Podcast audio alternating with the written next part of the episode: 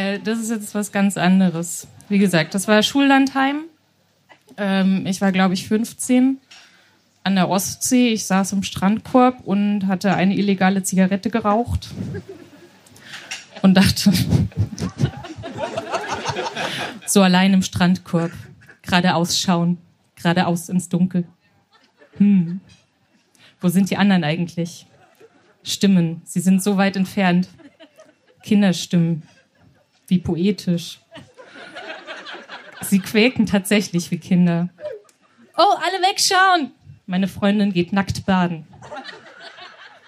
Nur ein, wirklich nur einen Augenblick später sitzen plötzlich alle vor dem Strandkorb, vor meinem Strandkorb. Nein, ich will nicht mit jemandem reden. Sie tanzen davon. Auch nicht mit dir, Schleimbrocken.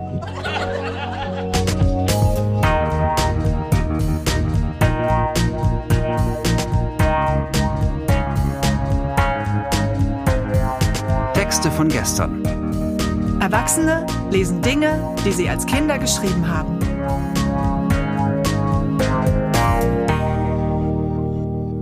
Texte von gestern ist eine Veranstaltungsreihe, bei der ganz normale Leute auf die Bühne kommen und Texte vorlesen, die sie als Kinder, Jugendliche oder junge Erwachsene geschrieben haben. Das kann alles Mögliche sein. Tagebücher, Liebesbriefe, Schulaufsätze, Kurzgeschichten, Gedichte, Wunschzettel, To-Do-Listen, Fanfiction oder, oder, oder. Texte, die man in dem Moment mit himmelhoch jauchzendem Pathos verfasst hat und die uns heute zeigen, wie wir die Welt damals gesehen haben. Zusammen erinnern wir uns und feiern die Tragödien, Absurditäten und die Kleinigkeiten des Aufwachsens. Eingangs habt ihr Katharina gehört mit dem Beginn eines Textes, den sie mit 15 bekifft im Strandkorb an der Ostsee schrieb. Und jetzt geht's weiter. Im Anschluss folgt noch ein Tagebucheintrag, den sie im Alter von 13 schrieb. So weit entfernt. Sind die weg? Vermisst dich niemand? Mich? Ich auch nicht? Gut so.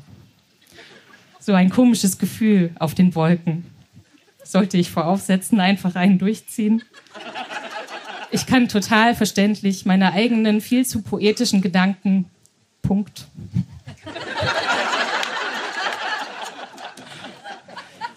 Hast du etwa Angst im Dunkeln? Einen Augenblick später, buh, Kettenreaktion, wie damals, für einen Moment die Stille jenseits.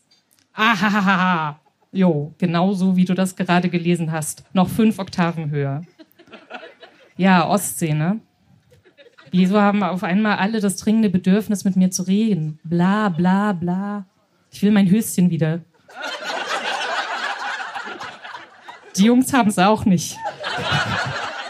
Wäre ja auch doof. Meine Augen brennen. Ich fühle die Ringe darunter. Bisschen Stress machen und meine Hose wiederfinden. Pff, dann halt nicht. Okay, eine Kamasutra-Zeichnung in meinem Buch. Danke.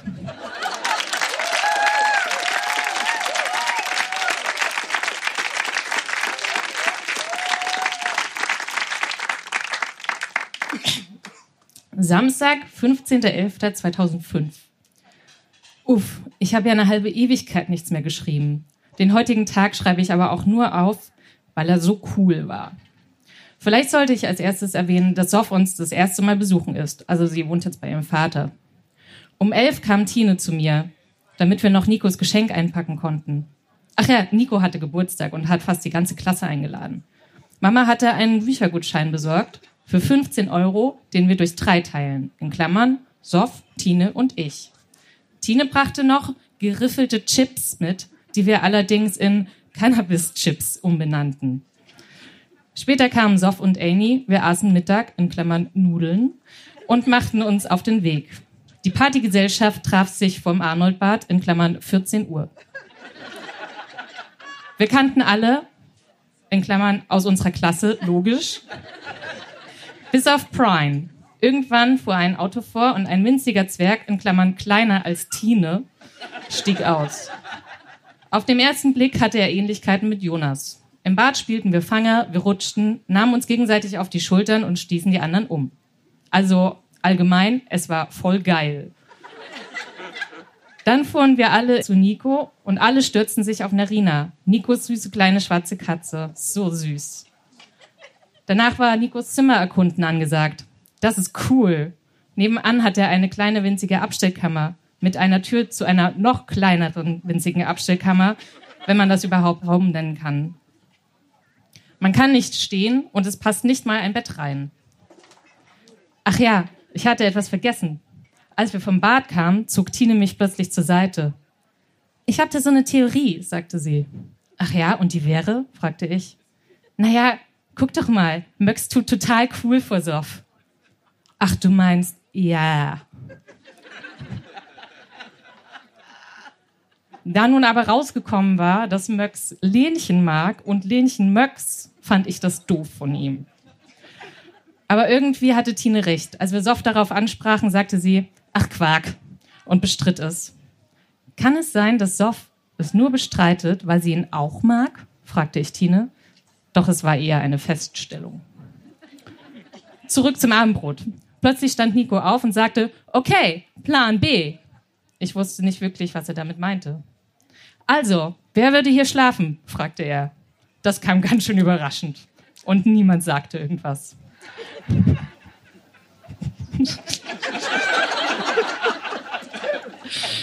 Bis wir alle nach einer Weile die Hände hoben.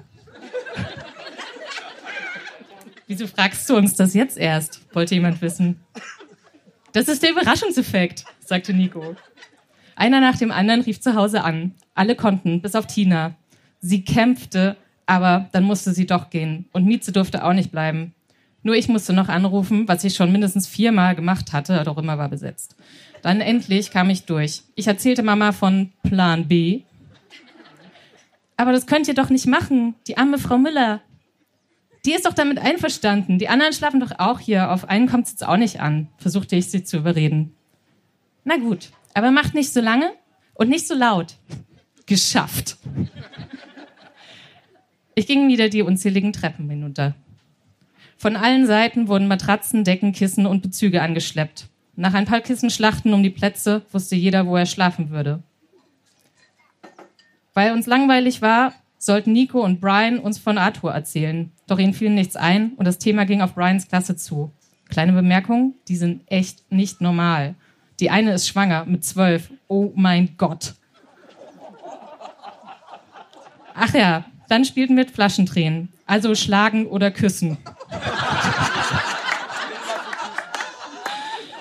Auf wen die Flasche zeigte, in Klammern, es mussten ein Junge und ein Mädchen sein. Die mussten sich dann Rücken an Rücken hinsetzen und auf Kommando nach links oder rechts schauen. Wenn beide in die eine Richtung schauen, musste der Junge das Mädchen küssen. Wenn nicht, durfte das Mädchen den Jungen schlagen.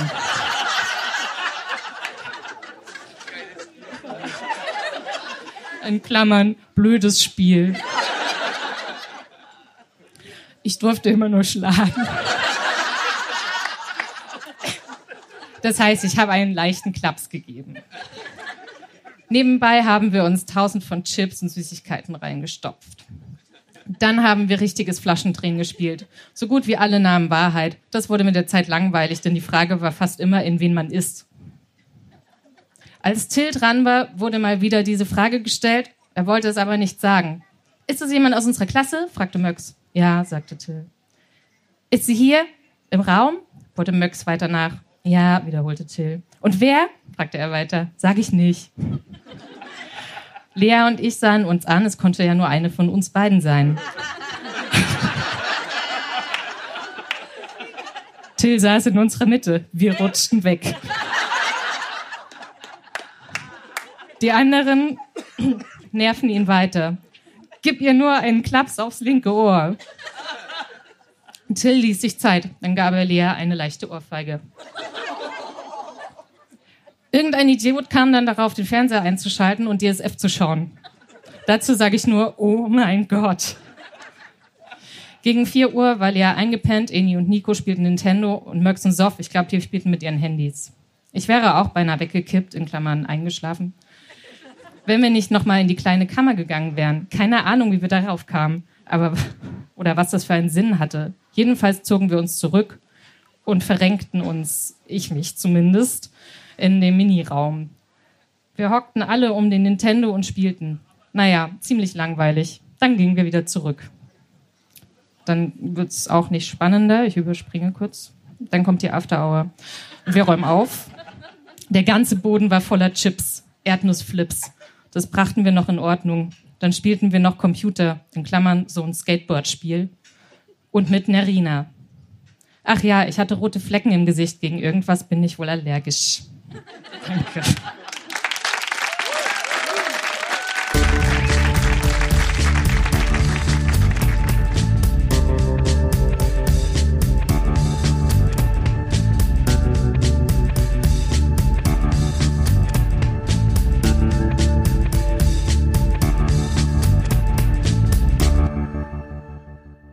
Auch Herbert war wieder mit von der Partie. Diesmal mit, wie er sagt, drei seiner manischsten Texte aus seinem Teenager-Tagebuch, das er mit 16 schrieb. Warum gerade diese und was mein Kollege Marco damit zu tun hat, erfahrt ihr jetzt. Wir wohnten in Oker und meine Schule war in Goslar, sodass ich pausenlos mit dem Bus hin und her gefahren bin. Okay. Ja, nicht nur vormittags, sondern auch Das ist ein guter Hinweis, weil alle, die dich kennen, die wissen, dass ihr mit dem Zug in Urlaub seid und du gerne in deinen Tagebüchern auch jeden einzelnen Halt aufgelistet hast. Auch das war ein sehr unterhaltsamer Abend. Ab einer gewissen Stationenanzahl kriegt es Ja. einen ganz guten Da Unterhaltungswert. gibst du mir das Stichwort. Denn Oh. ich habe diese drei Texte extra für dich, Marco, ausgesucht, weil du eben befunden hast, dass ich äh, ein sehr manischer Teenager gewesen sei. Ich bin ein Freund von korrekten Das Listen. sind die drei manischsten Texte aus meinem Tagebuch. Ich freue mich sehr, dass du da bist. Für euch Herbert von gestern. Danke. Äh, Untertitel Adoleszente Hypochondrie. 18. Januar 1963. Im Laufe des Tages hatte ich plötzlich ein Stechen in der Brust verspürt. Es war dann wieder eine Zeit lang weg. Aber es kam immer wieder. Es war wie, ja, als tickte es da drin etwas. Es kam und ging, wie es wollte. Ich war doch nicht krank. Ich hatte noch nie Beschwerden mit der Brust gehabt. So schlimm konnte es doch wohl nicht sein. Außerdem hat es sich jetzt schon seit drei Stunden nicht mehr gemeldet. Na also. Aber trotzdem, es macht mir irgendwie Angst. Ich spürte Nein, ich wusste, dass es da drin weiter tickte, wenn ich es nicht fühlte. Diese trügerische Ruhe schrie es geradezu. Es tickt, es tickt auch wenn ich es nicht fühle. Unerbittlich, unheimlich tickt es immer weiter unter der Oberfläche, die scheinbar gesund und fest ist. Es umgarnt mich mit unhörbarem Grauen. Es ist da, ohne da zu sein. Besser wäre, wenn ich es fühlte, nicht belagert und heimlich beschlichen von unbekanntem Feind, den dir kein Laut, keine Berührung verrät, der dich in Panik stürzt. Ist es hinter dir im Gebüsch, über dir in den Wipfeln? Und jetzt in diesem Moment, da du nach ihm spähst, könnte es unangefochten sein Werk vollenden und du weißt nicht, wie weit es schon ist. Zwei Wochen später notiert mein Tagebuch, der Hausarzt führt mein Stechen in der Brust auf Nervosität zurück, der Schlaumeier.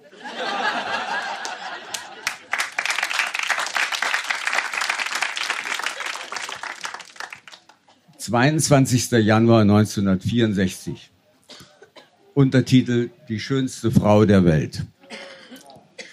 Ich war in Goslar gewesen und es muss dann der 17 Uhr Bus gewesen sein, mit dem ich zurückfuhr. Gleich als ich einstieg, sah ich, dass sie hinten im Bus saß. Sie war unfassbar schön. Wie immer.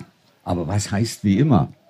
Jede Sekunde ihres Schönseins ist ein ungeheures Ereignis, dass man sich wundert, dass die Welt um sie herum so unverändert, so alltäglich ist, dass nicht um sie herum süßes Licht den Abend verzaubert, dass nicht der Schmutz der Straße sich in einen Blütenteppich verwandelt, dass nicht die Bäume, die sie streift, in zartes Grün ausschlagen.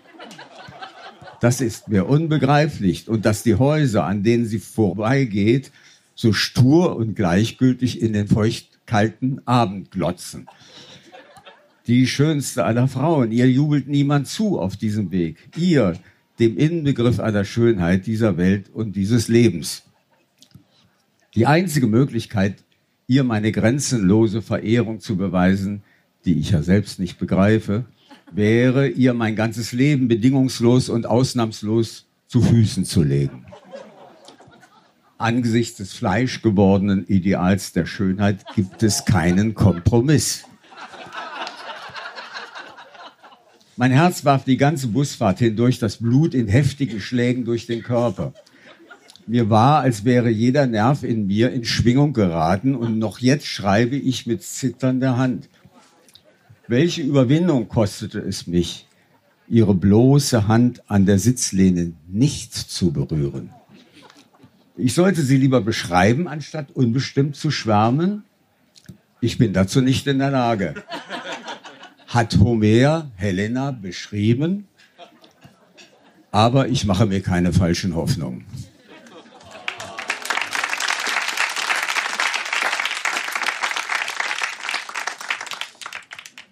Achter Dezember 1962. Der Untertitel Der längste Satz meiner Tagebücher. Was ist heute mit mir in mir vorgegangen? Was hat sich alles ereignet? Lässt es sich in Worte kleiden? Lass es mich versuchen. Aber wo beginnen? Der Satz beginnt. Warum nicht dort im Bus, als ich begann, bereitwillig in mich zu lauschen, nach jenen Regungen, die mich während des krampfhaften Denkens wie Schweren von tief unten beunruhigten, ich in ihnen die Wahrheit suchte, sie hervorquellen ließ, mich selbst hinabließ, sie über mich hinauswachsen ließ, bis sie mich ganz ausfüllten, über mich hinaus einen Raum schufen, ein Vakuum, durch das nichts Fremdes an mich herandrang, in ihnen die Wahrheit ahnte und wusste, doch nicht greifen konnte mit meinen ungeübten Sinnen, hier in diesem Reich einzigen wirklichen Begreifens, eigentlichen realen Seins den Weg erkannt zu mir und jenem transzendenten Du, zu bewusstem Erleben höchster Potenz, Ende des Satzes. Warum nicht dort, als ich traumwandelnd durch die Straßen ging, als alles noch nachhalte von jenem nie versiegenden Quell, der in mir aufgebrochen war. Unendliches Labsal über meine Seele ausgießen. Wie habe ich in den letzten Wochen in Ungeduld der Lösung aller Fragen nachgejagt? Wie aussichtslos war jenes Treiben, es zwingen zu wollen. Jetzt weiß ich, Sie kommt nicht, ehe die Zeit reif ist, und dann wird sie plötzlich da sein. Die Lösung, ganz von selbst. Danke.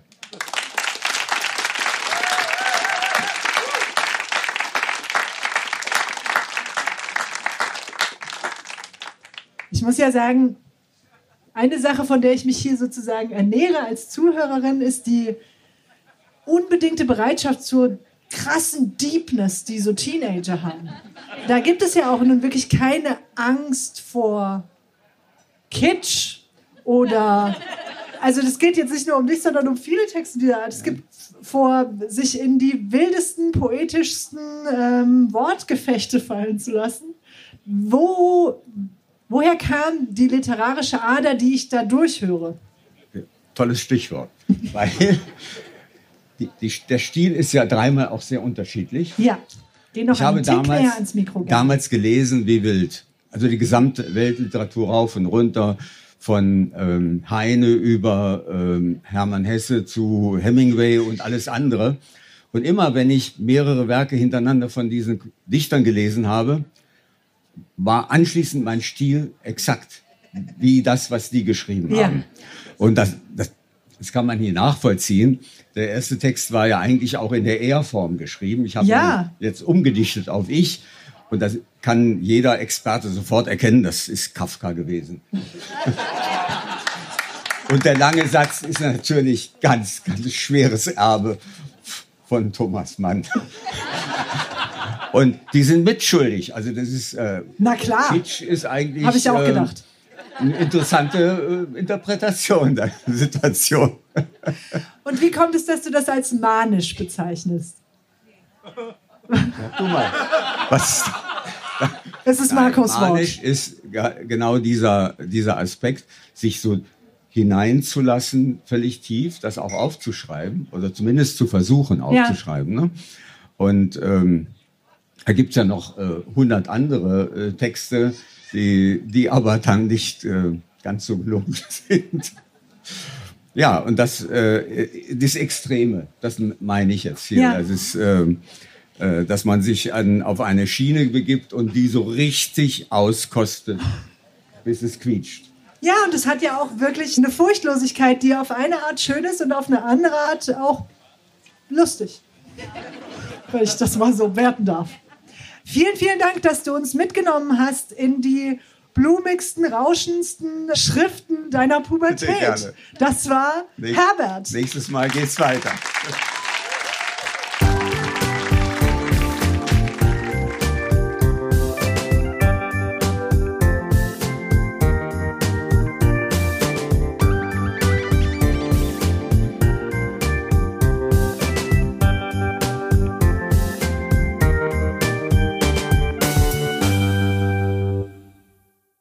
Sven ist mit der Fortsetzung des Achtelfinales seiner Science-Fiction-Geschichte Stoneball dabei, die er mit Anfang 20 schrieb und die insgesamt sage und schreibe 450 Seiten umfasst und die er als Stressbewältigung in, na, lassen wir ihn doch einfach selbst zu Wort kommen. Das ist also ein 450 Seiten Roman, Ja. Den du geschrieben hast. Ich, ich weiß es ja, aber ich möchte es noch mal hören. In welchem Kontext? Naja, ich war im Examenstress gewesen, musste irgendwie auch Dampf ablassen. Und es war auch eine Phase gewesen, wo ich, mich, wo ich anfing, diese ähm, speziellen Brettspiele zu kaufen, wo ich die Figuren immer bemale. Da habe ich ein Spiel gekauft, darf ich den Namen nennen, wegen Werbung? Ja. Okay, Blood Bowl hieß das Spiel. Aber es war auf Fantasy gemacht und gleichzeitig habe ich den Film Die Jugger gesehen, wo das genau umgekehrt war, wo halt auch äh, Kriminelle antreten. Allerdings haben sie keinen Ball benutzt, sondern einen abgetrennten Hundeschädel als Ball. Schön. Ja. Das war die Inspiration. Das Ja. Und das erfahren wir erst nach fünf Jahren. Und Wie ich, toll. Und ich stehe hier, weil vorhin so viele gestreckt haben, dass sie noch nie hier waren. Ähm, es wird viel gestorben. Ich sage es einfach nur so als. Was ist, der, ist das der Di- Disclaimer, wenn man so vorab, wenn man, wenn da so da steht, ähm, es wird äh, gewaltvolle Sprache verwendet, es wird gestorben. Also es, wenn es eine Fernsehserie wäre, sie wäre ab 18. Ich, ich wollte euch vorwarnen einfach nur. Du bist echt lieb. Gut. Ja. Dann stürzen wir uns doch mal ins Ende des Achtelfinales mit Sven, Sven von, von gestern. gestern. Danke. In einigen Jahren. Willkommen im Jahr 2100. Die Weltverbrechensrate ist um mehr als 400 Prozent gestiegen. Die völlig überfüllten Gefängnisse wurden privatisiert und umstrukturiert. In einer vollautomatischen, äh, gewaltigen Arena auf Grönland werden alljährlich die Stoneball-Turniere abgehalten, einer abartigen Form des American Football. Es gibt nur eine Regel. Das Siegerteam mit den meisten Touchdowns kommt weiter. Und um dieses Ziel zu erreichen, ist jedwedes Mittel der Gewalt erlaubt. Der Schwerverbrecher Harry Leach, der bereits in seinem ersten Kampf ein Auge verloren hatte, muss sich mit seinem Team im Achtelfinale gegen eine Neonazi-Mannschaft behaupten. Nichts ahnt, dass seine Ex-Frau im Publikum sitzt und dass sein verräterischer Ex-Partner seine Spiele am TV verfolgt.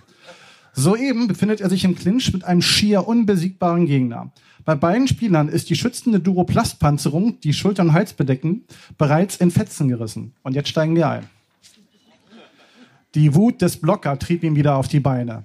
Er sprang auf, schoss auf Leach zu, doch dieser empfing seinen Gegner mit offenen Armen. Kaum hatten sich ihre Körper ineinander verkeilt, hatte Leach ihm in die Kehle gebissen. Die Menge hielt es nicht mehr auf ihren Plätzen. Sie jubelten bei dem Anblick der Gewalt und auf den Videoleinwänden wurde erneut alles im Detail gezeigt. Wendy Porters blickte sich um. Auch sie war mit Blut über und über bespritzt. Sie entdeckte Leach, wie er seinen Gegner in den Hals biss. Mit einem entsetzlichen Ruck riss Leach sich von seinem Opfer ab. In seinem Mund steckte ein Mandarin großer Fleischfetzen. Blut schoss aus der klaffenden Halswunde des Blockers und Wendy fasste sich mit beiden Händen an den Helm. Oh, Allmächtiger! Ihr Partner, Gregory Arvin, erblickte die Szene nur auf der großen Leinwand und bekreuzigte sich augenblicklich. Heilige Jungfrau, erbarme dich. Etliche Spieler beider Fraktionen hielten plötzlich inne. Auch Leachs Frau, Melanie und, und Clark, sein Schwager, waren über das extreme Ausmaß an Gewalt entsetzt. Hinter ihnen brüllte eine junge Frau, Mann, bring ihn um, bring ihn um, bring das verdammte Nazi-Schwein um! Leach hatte das Gefühl, als hätte man ihm heißes Blei in den Rachen geschüttet. Er schmeckte den eisenhaltigen Geschmack des Blutes seines Gegners, der sich vor Schmerzen krümmte und zu Boden sackte. Der Verwundete presste sich eine Hand auf seine Wunde, aus welcher das pulsierende äh, schwarz-rote Blut floss und schrie sich die Seele aus dem Leib. Leech kauerte neben ihn auf allen Vieren. Das zerklüftete Stück Fleisch spuckte er verächtlich wieder aus.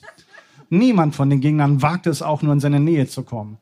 Eises Kälte lag in seinem Blick, mit dem er sein verwundetes Opfer fixierte. Und er öffnete den Mund, so als wollte er noch einmal zubeißen. Doch er erstarrte mitten in der Bewegung. Aus den offenen Mund tropften Speichel und Blut heraus und Leech wirkte wie ein blutrünstiges Raubtier. Doch er griff nicht an, sondern blickte starr auf den Mann, dessen Namen er nicht einmal kannte, und sah zu, wie er grausam sein Leben einer schwarz-roten Blutlache aushauchte. Bei jedem gurgelnden Schrei lief weiteres Blut aus der zerfletzten Halswunde heraus. Und langsam kam Leech wieder auf die Beine. Dann löste sich die Starre bei den Spielern und die Gewaltspirale, die wegen eines utopischen Ereignisses innegehalten hatte, setzte sich wieder in Bewegung.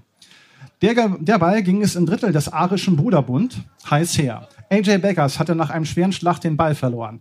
Aber Tommy Roos, der nun der Jüngste im Team war, konnte ihn noch abfangen. Allerdings stolpert er kurz darauf über einen am Boden liegenden Spieler. Rose lag kaum am Boden, als er schon von vier Spielern der Aria auf ihn stürzten. Erbarmungslos schlugen sie ihn auf ihn ein. Doreen, Miller, Bomek und Arving kamen Rose sofort zur Hilfe. Auch Osborne konnte sich freikämpfen und stieß zu der Gruppe. Ein gegnerischer Fänger hatte sich derweil den Ball gegriffen und wollte lossprinten. Doch Osborne setzte zu einem Sprung an und blockte den Spieler zu Boden. Er versetzte dem völlig benommenen Fänger einen Tritt in die Flanken und nahm ihm den Ball ab.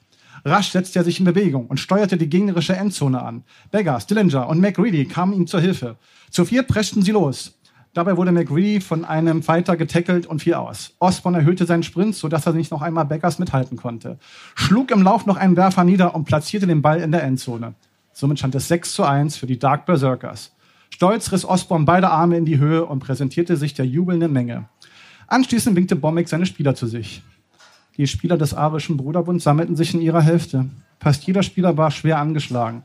Die Trikots waren entweder nur teilweise oder ganz zerfetzt und stellenweise mit Blut getränkt. Aber immer noch hatten sie elf Feldspieler zur Verfügung, sowie noch zwei auf der Reservebank. Doch die Motivation war hinüber. Der Vizekapitän der Aria sah kurz nach seinen Spielern. Dann kam er auf Jack Bommick zu, nahm seinen Helm ab und rief, ihr habt das Spiel gewonnen. Dann reichte er Bommick die Hand. Wieder begann das Publikum zu jubeln, denn solche Gesten waren sehr beliebt. Bommick ergriff die ausgestreckte Hand. Die Besten von uns haben gewonnen, bemerkte er dann und wandte sich von dem Vizekapitän ab. Wendy eilte auf Leech zu und nahm ihren Helm ab. Harry, mein Gott, Harry! Leech stand etwas abseits. Sein Gesicht war rot vor Blut und er blickte zu Boden. Wendy nahm sein Gesicht in ihre Hände. Mensch, Harry! Sie begann zu weinen, als sie die Leere in seinem Blick sah. Stone, murmelte er. Was? Wendy konnte ihn wegen den tobenden Menge kaum noch verstehen. Erst jetzt erwiderte er ihren sorgenvollen Blick. Wir sind Todesmüll in einem lebendigen Fleischwolf. Er blickte auf seine Hände, die ebenfalls voller Blut waren. Das darfst du nicht sagen, versuchte ihn zu beruhigen. Du kämpfst für dich und für uns. Sie zog ihn zu sich heran. Und wenn du schon die Achtung vor dir selbst und deinem Leben verloren hast, dann tu es für mich. Ihre Lippen fanden einander und sie küssten sich. Sie schmeckte das Blut des getöteten Spielers und ihre Zunge ertastete weitere Fleischfetzen, die zwischen seinen Zähnen hingen.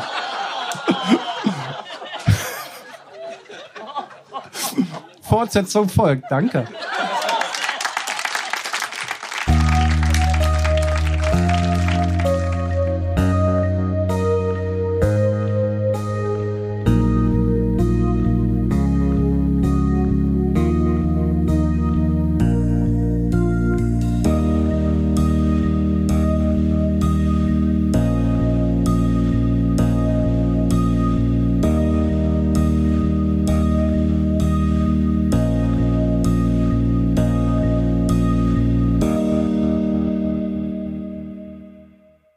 Hat uns eine Geschichte mitgebracht, die er mit 21 für ein Studierendenmagazin geschrieben hat.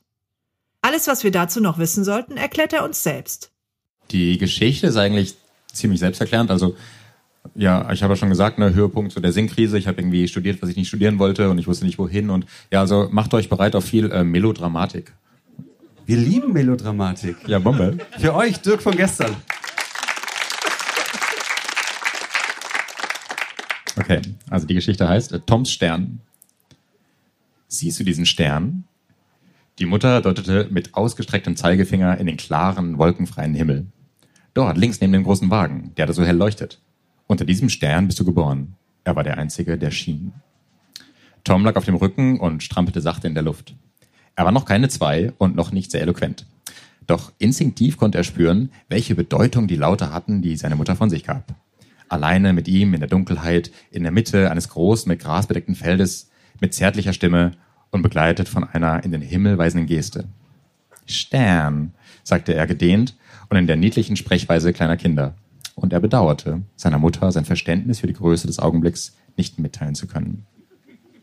Und Tom wuchs und wuchs, wie es im Wesen aller lebenden Dinge ist. Und er wurde älter und durchlief all jene Höhen und Tiefen, die ein junger Mensch im Wandel der Zeit eben durchlaufen muss. Er veränderte sich, wurde erst zum Einzelgänger, dann zum Anführer seiner Sechsklässlerbande, dann wieder zum letzten in seiner Clique, der ein Mädchen küsste und schließlich zum beliebtesten Schwerenöter seines Jahrgangs. Nie aber vergaß er jeden Augenblick, da seine Mutter ihm den Stern wies, der den Anfang seines Lebens beobachtet und seitdem jede seiner Bewegungen begleitet hatte. Eines Tages werde ich eine Rakete bauen, sagte er einmal im Kreise seiner skeptisch bis schelmisch blickenden Kameraden, und dann fliege ich zu diesem Stern. Und was machst du, wenn du ankommst? fragte Konrad. Konrad war Brillenträger und betrachtete alle Dinge durch die Gläser der Logik. Er war außerdem neidisch auf die ausgesprochene Fröhlichkeit, mit der Tom alles anging, was er tat.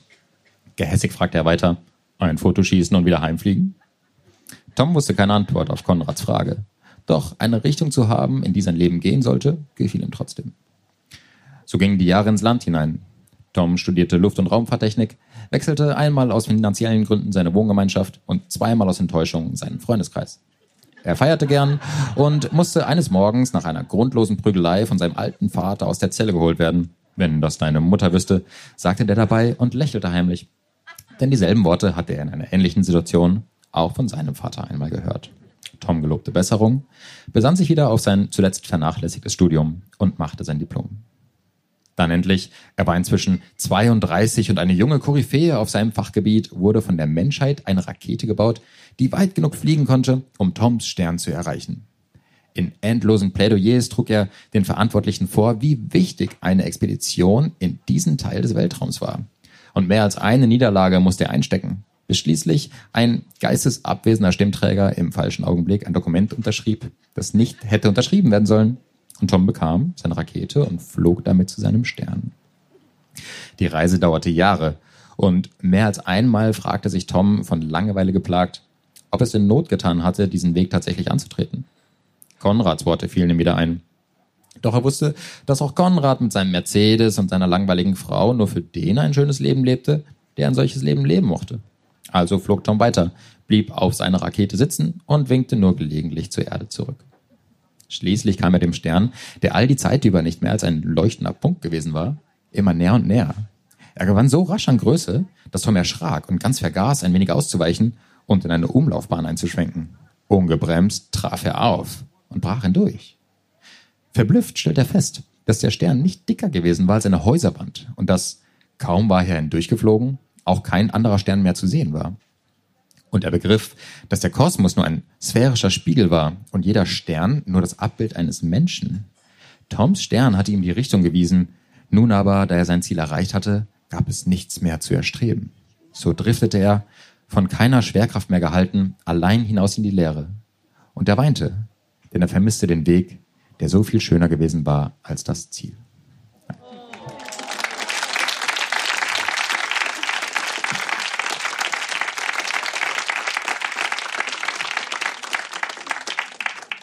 Wir haben jetzt direkt hintereinander zwei Texte gehört, die Leute mit 21 geschrieben haben, die fiktional sind und trotzdem unterschiedlicher nicht sein können.